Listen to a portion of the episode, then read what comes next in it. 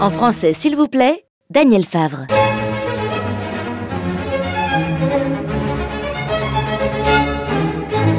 Nous sommes là pour parler est-ce qu'on va parler de la promotion du français ou de la défense du français? On essayera de répondre à cette euh, question tout à l'heure.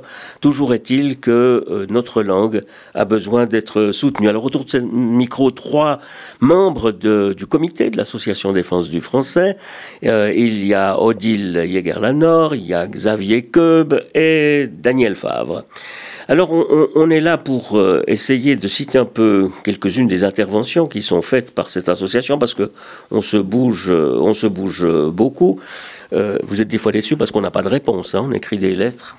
Alors ça, je peux vous dire que j'ai encore euh, écrit dernièrement, par exemple, à Flon Evans, euh, qui est à Lausanne, donc j'ai écrit une lettre pour dire pourquoi toujours participer. mais des fois, on ne nous répond pas, mais, on, se rend compte qu'il y a quand même des effets. Hein, par exemple, à, la, à, Migros, on est beaucoup intervenu, on n'a jamais reçu de réponse, et puis on s'aperçoit que dans leur manière de présenter les produits, il y a certains, certaines fois des effets positifs, euh, mais malheureusement euh, pas toujours. Il y a quand même là derrière le monde économique, hein, Xavier, qui joue un rôle important. Oui, alors absolument, le monde économique, par nos écoles, bien sûr, on y reviendra peut-être, mais aussi par des expressions. Dans notre dernier bulletin, on parle de la Heath Valley, donc la région, l'arc lémanique médical.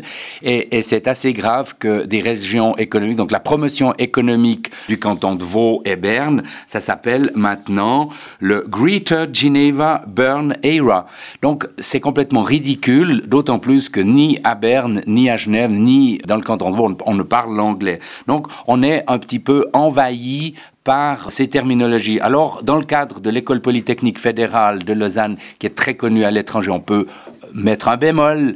En revanche, ce qui est beaucoup plus difficile à avaler, c'est la situation des universités, Genève, Lausanne, Neuchâtel notamment, où de plus en plus de thèses sont soutenues en anglais. Ou et de, cours qui sont donnés en anglais. Et de cours, j'allais venir, de cours sont donnés en anglais. Alors, je voulais juste dire que la défense du français n'est donc pas seulement l'apanage de quelques romans nostalgiques de la langue de Molière, mais bien un combat de toute la francophonie, car les Belges et les Français de France ont le même problème, un combat contre non seulement une mode, mais un remplacement progressif du vocabulaire français par des néologismes inspirés de l'anglais, que même parfois les Anglais eux-mêmes ne comprennent pas. On l'a dit tout à l'heure, le wellness, les Anglais ne connaissent pas ce terme, hein. centre de bien-être, c'est quand même assez grave. J'aime bien euh, ce mot, c'est une mode, on dit ça fait jeune, euh, c'est mieux, et puis c'est pas le cas du tout.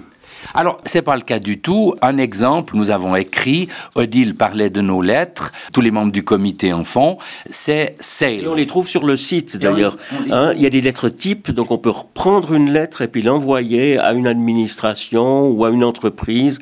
Donc, c'est des lettres types qui peuvent être réutilisées par euh, ceux qui s'intéressent à la défense de la langue. Alors absolument, c'est l'avantage de cette association, c'est ces lettres types. Je voulais juste citer l'exemple de celle, chaque fois qu'il y a des actions, des ventes, des soldes, on voit sale, S-A-L, sale, qui veut dire sale. Oui, excusez-moi, je prenais l'accent anglais. Bon, et le sommet a été atteint par la société PKZ, qui vend des vêtements, qui a fait une promotion, c'était marqué pre-sale, donc je dis avec l'accent en anglais. Si on lit en français, ça fait pré-salé. Et pour nous, pré-salé, c'est une délicieuse viande d'un agneau ou d'un mouton ou d'un veau qui a brouté de l'herbe située à proximité d'une mer ou d'un océan et qui a reçu les embruns salés, ce qui fait donc pré-salé. Donc on en est maintenant dans le cadre d'un terme qui ne veut plus rien dire en français, dans ce charabia de pseudo-français, mais bien autre chose, donc présalé, pour dire en fait prévente. Et c'est complètement illogique et grave, par exemple pour un étranger qui serait en train d'apprendre notre langue et qui comprend pas que dans les devantures de magasin, on parle de salt, alors qu'au cours de français, on a dit salt, c'est ce qui n'était pas propre. Alors on a une de nos membres à Genève, euh, Corinne Egli, qui nous a envoyé tout un magnifique texte en disant Audrey manager dans un country Club, souffrant d'ailleurs de mobbing dans le département des emails, ce qui justifia un important check-up à deux boyfriends, Kevin et Steve, deux vieux natifs de Carouge, qui partagent un loft très cosy. Ils y sont scotchés tous les trois depuis qu'ils ont suivi une masterclass aux États-Unis. Voilà, je pourrais continuer. Donc on se rend compte de, la, de, cet effet toujours un peu ridicule. Alors, il y a, y a, on le disait, il y a des mots français qui sont très beaux.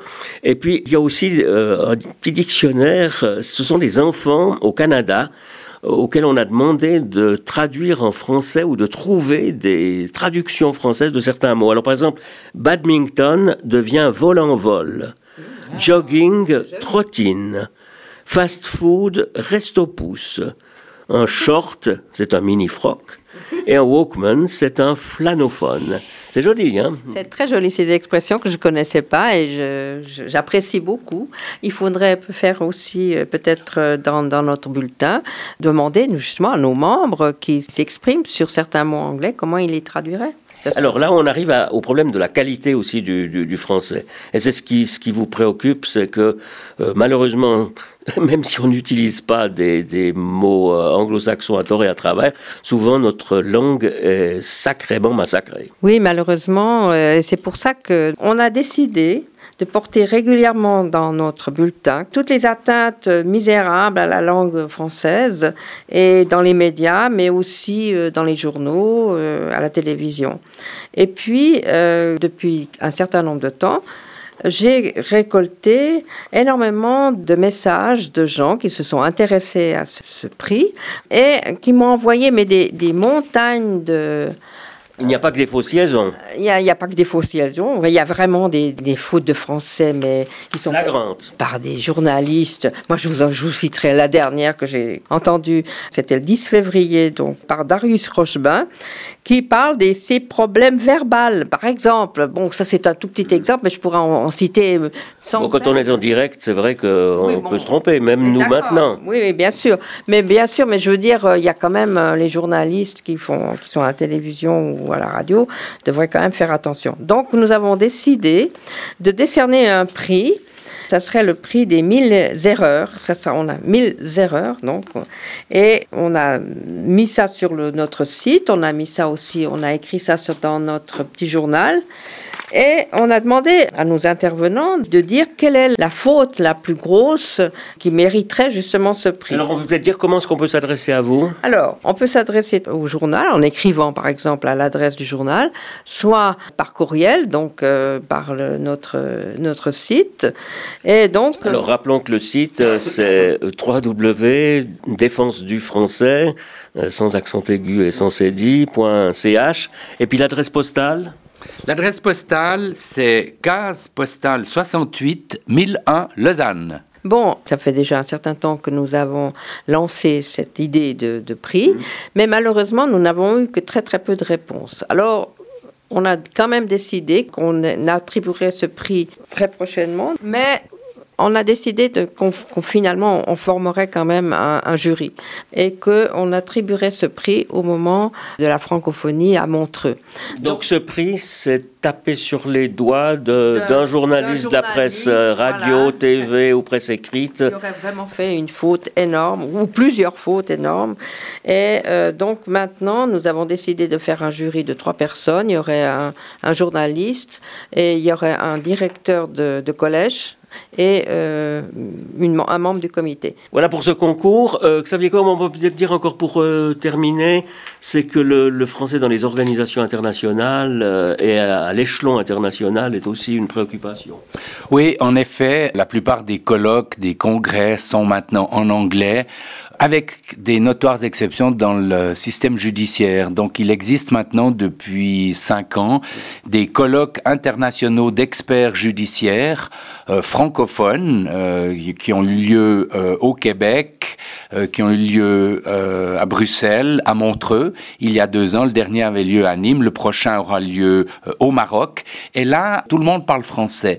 De même qu'on essaye de pousser à ce que les tribunaux internationaux travaillent en français, le droit étant une langue qui se prête parfaitement au français. Ainsi, le, le procès des anciens Khmers rouges à Phnom Penh au Cambodge, c'est-il fait en français et en partie en anglais avec évidemment des traductions cambodgiennes.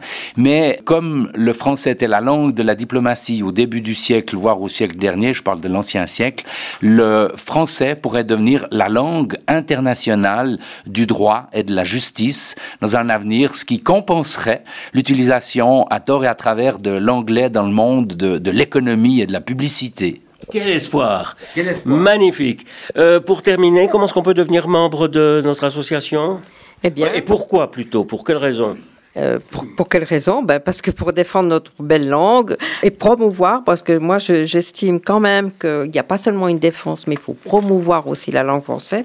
Je rappelle ce qui a été dit à, Genève, où on dit, on dit il faut, il faut pas seulement se battre contre l'envahissement de l'anglais, mais être proactif, il faut un combat positif. Et pour moi, euh, l'idée de dire... que la- l'association pourrait avoir deux noms, défendre et promouvoir le- la langue française. Pour devenir membre, eh bien, vous allez sur le site ou bien vous allez à l'adresse. euh, Xavier, que- quel argument pour inciter les gens à adhérer? Eh bien, l'argument, c'est que si on ne défend pas notre langue, euh, comme on l'a discuté dans ces émissions, euh, elle va, elle va s'étioler, elle va disparaître, elle va être écrabouillée par un sabir. Ça sera même plus de l'anglais, ça sera une espèce de, de mélange. Et ça, c'est vraiment pas une évolution. Notre, notre langue est magnifique. Et à ce titre, nous avons des bibliothèques entières de littérature. Donc, si tout ça devait disparaître, ça serait excessivement triste. Maintenant, si ce sont les mots qui vous intéressent, euh, que ce soit la traduction de mots anglais ou la bonne utilisation, l'utilisation la, meilleure de, mots français, je vous rappelle que l'Association suisse des journalistes de langue française euh, publie des fiches mensuelles et on peut s'y abonner. Il suffit d'aller sur le site www.francophonie.ch. Et puis je rappelle le, site de l'Association Défense du Français qui est donc de défensedufrançais.ch. Merci de, de votre attention. Autour de ce micro, il y avait donc euh, Odile Jäger-Lanor, Xavier Keub et Daniel Favre.